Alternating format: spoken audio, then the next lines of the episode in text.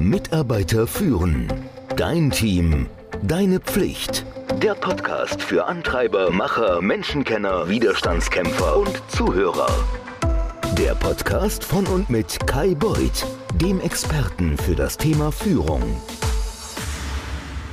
Mitarbeiter sind das A und O eines jeden Teams. Nur die richtigen Mitarbeiter sind in der Lage, überhaupt was zu bewegen. Und naja, dass sie zusammenarbeiten, das ist natürlich unglaublich wichtig. Die Frage ist nun, wie bekommst du denn die richtigen Mitarbeiter und Mitarbeiterinnen für dein Team? Na klar, in der Regel sind die schon da. Selten bekommt man die Aufgabe, es selbst aufzubauen und auch dann, ja, das macht es nicht einfacher. Aber dann, wenn dein Team wachsen soll oder auch wenn jemand kündigt, wenn jemand versetzt wird, was anderes macht, befördert wird, dann hast du die mühsame Aufgabe, den oder die neue Kollegin einzustellen. Und das ist anstrengend. Das kostet Zeit. Das ist Arbeit. Und ich denke auch, dann stehen bei dir Vorstellungsgespräche ganz oben auf deiner Liste. Und Vorstellungsgespräche musst du können.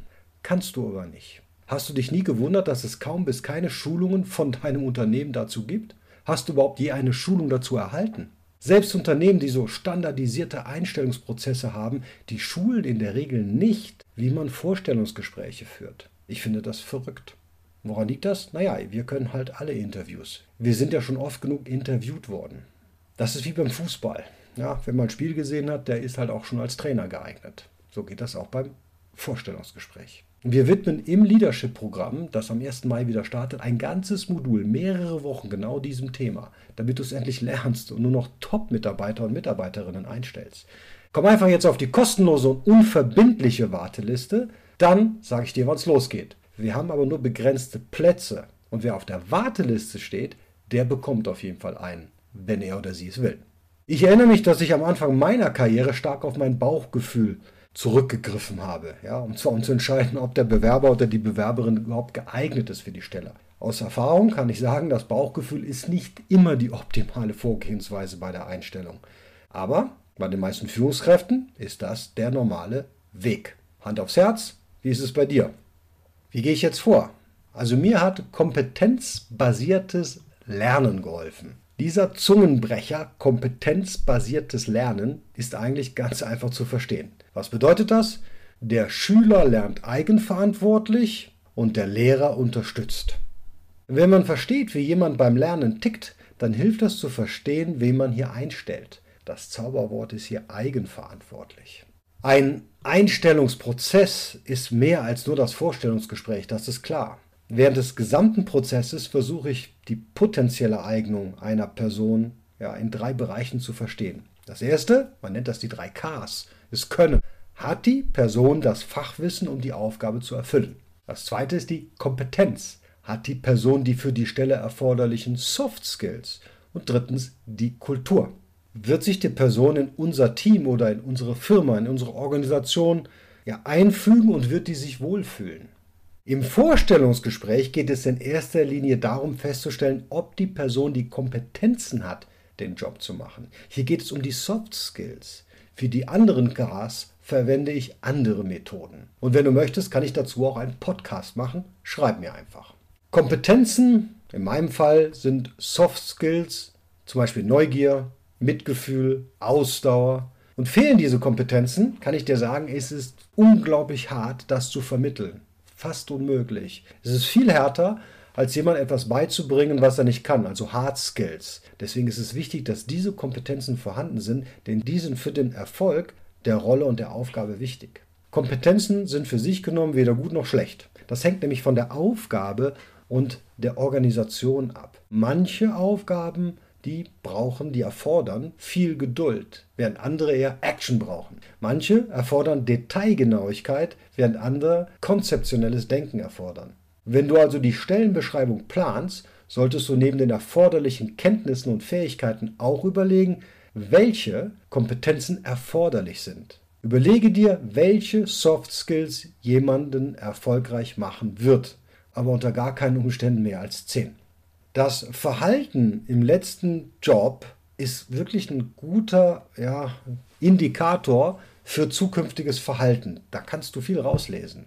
Natürlich lernen Mitarbeiter und Mitarbeiterinnen und entwickeln sich auch weiter. Aber auch das Gelernte muss in die Tat umgesetzt werden und durch Verhalten gezeigt werden. Viele von uns sammeln ständig Wissen und die sind in der Lage, ideale Verhaltensweisen zu formulieren und zu erklären, warum sie wichtig sind. Doch wenn es darum geht, wie wir uns tatsächlich verhalten, dann bleiben fast alle Menschen hinter dem Ideal zurück. Wissen und Handeln sind nämlich nicht dasselbe.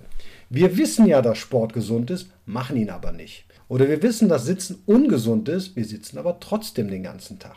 Für jede Kompetenz, die ich mit einem Bewerber untersuche, verwende ich Fragen, die drei Dimensionen betreffen. Erfahrung, hat diese Person diese Kompetenz schon einmal unter Beweis gestellt? Konzeptionell, hat die Person ein theoretisches Verständnis für diese Kompetenz? Und Lernen, hat die Person etwas gelernt, in der Regel aus einer früheren Erfahrung mit dieser Kompetenz und hat sie das Gelernte anschließend angewendet? Ich möchte mal ein Beispiel geben, damit das nicht so theoretisch ist hier. Und zwar nehmen wir mal das Kompetenzfeld Neugierde. Erster Teil Erfahrung. Erfahrungsbezogene Fragen zielen darauf ab, herauszufinden, ob eine Person diese Kompetenz, hier Neugierde, in der Vergangenheit bewiesen hat. Normalerweise beginnen diese Fragen mit Sag mir, wann du. Bei dieser ersten Fragerunde versuche ich nicht zu offensichtlich zu sein, wonach ich suche. In diesem Fall sollte sich die Frage auf ein Szenario beziehen, in dem Neugierde eine hilfreiche, aber nicht die einzige Kompetenz ist, die im Spiel ist. Hier mal ein paar Beispielfragen. Sag mir, wann du eine Aufgabe bekommen hast, die du nicht ganz verstanden hast. Sag mir, wann du auf eine wichtige Erkenntnis gestoßen bist, die einen entscheidenden Einfluss auf das Projekt hatte. Bei offenen Fragen wie diesen ist es für den Bewerber schwer, genau zu wissen, wonach du suchst. Deshalb sind sie eher bereit, ehrlich zu sein. Neben der Hauptfrage verwende ich auch Unterfragen, um verschiedene Aspekte aufzudecken. Und diese Fragen lauten, gib mir einen Eindruck von der Situation oder dem Kontext. Was hast du getan und warum? Welche anderen Vorgehensweisen hast du in Betracht gezogen, wenn überhaupt? Warum hast du dich für diesen Ansatz entschieden? Was war das Ergebnis oder die Auswirkung deines Handels? Was hast du aus dieser Erfahrung gelernt? Ich stelle auch während des Gesprächs weitere Fragen, um die Denkweise und das Verhalten der Jobsucher besser zu verstehen. Zusätzlich zu den Fragen ist es hilfreich, wenn du dir für jede Kompetenz eine Liste mit Merkmalen vorbereitet hast. Ja, man nennt das Dinge, auf die du achten solltest. Und das hilft dir, nicht auf einen guten oder einen schlechten Verkäufer hereinzufallen, wenn du diese Kompetenz bewertest. Es gibt nämlich Leute, die können sich sehr gut verkaufen beziehungsweise die können sich sehr schlecht verkaufen und in beiden Fällen triffst du die falsche Entscheidung. Also für die Neugierde können diese Dinge, wonach du schauen musst, diese Merkmale sein, hat die Person erkannt, dass sie mehr Informationen braucht? Hat die Person Fragen gestellt, Nachforschungen angestellt oder auf andere Weise versucht, mehr Informationen zu erhalten? Hat die Person Annahmen in Frage gestellt? Hat sie versucht, nicht nur das Was und das Wie, sondern auch das Warum zu verstehen? Jetzt geht es um die konzeptionellen Fragen. Was ist der zweite Teil? Es soll festgestellt werden, ob die Person ein intellektuelles Verständnis für die Kompetenz hat, die ihr Verhalten leiten könnte. Okay, was bedeutet das anhand von Fragen? Ja, was bedeutet Neugierde für dich? Was sind denn Anzeichen oder Verhaltensweise von jemandem, der neugierig ist? Ist Neugierde immer gut? Unter welchen Bedingungen ist Neugierde hilfreich oder schädlich? Und zu den Merkmalen könnten gehören hat sie ein Verständnis von Neugierde? Weiß sie, welche Verhaltensweisen eine neugierige Person an den Tag legt? Fragen stellen, recherchieren, von anderen lernen, weiterlernen. Kann sie sagen, wann Neugier ein bisschen zu viel wird? Ja, wenn sie zu vergeudeter Zeit oder vergeudetem Aufwand führt. Wenn sie die Dinge, die Entscheidungsprozesse verlangsamt. Ich habe für dich hier einen 40-seitigen Leitfaden erstellt. Der ist nur für die Hörer dieses Podcastes anstelle von 9,99 Euro für 99 Cent zu haben. Der Link ist in den Show Notes und bei dem Checkout gibst du einfach das Wort Interview ein. Weiter geht's. Der dritte Teil, hier geht es ums Lernen. Aus vergangenen Erfahrungen zu lernen ist für den Erfolg in fast jeder Rolle wichtig. Punkt. Hier fragst du nach, wann die Person die Kompetenz nicht gezeigt hat. So erfährst du nicht nur, warum die Person so gehandelt hat, sondern kannst auch einschätzen, ob die Person bereit ist, Fehler einzugestehen, sich selbst zu reflektieren und den Wunsch hat, sich zu verbessern. Einige Beispielfragen sind, sag mir, wann du mal mehr Fragen hättest stellen sollen. Sag mir, wann dich deine Neugierde auf den falschen Weg geführt hat. Es ist hilfreich, den gleichen strukturierten Ansatz wie im ersten Teil zu verwenden, also erfahrungsbasierte Fragen und zusätzlich eine weitere Frage zu stellen. Erzähl mir von einer Situation, in der du das Gelernte angewendet hast. Auch hier geht es darum zu sehen, wie der Bewerber das Gelernte integriert und vor allen Dingen umgesetzt hat. Also, Vorstellungsgespräche sind sowohl eine Kunst als auch eine Wissenschaft. Ich habe nicht alle immer gut gemacht. Die, die besonders schlecht gelaufen sind, waren die, wo ich nicht vorbereitet war.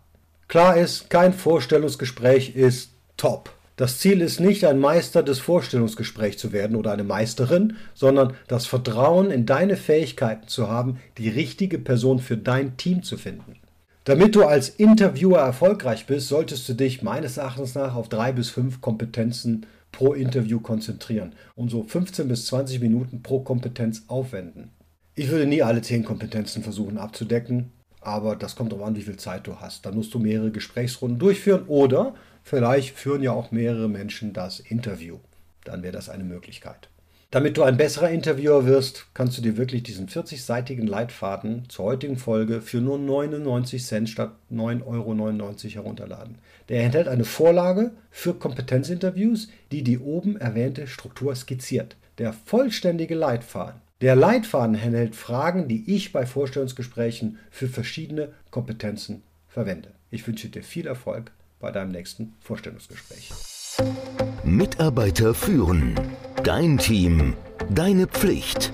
Der Podcast für Antreiber, Macher, Menschenkenner, Widerstandskämpfer und Zuhörer.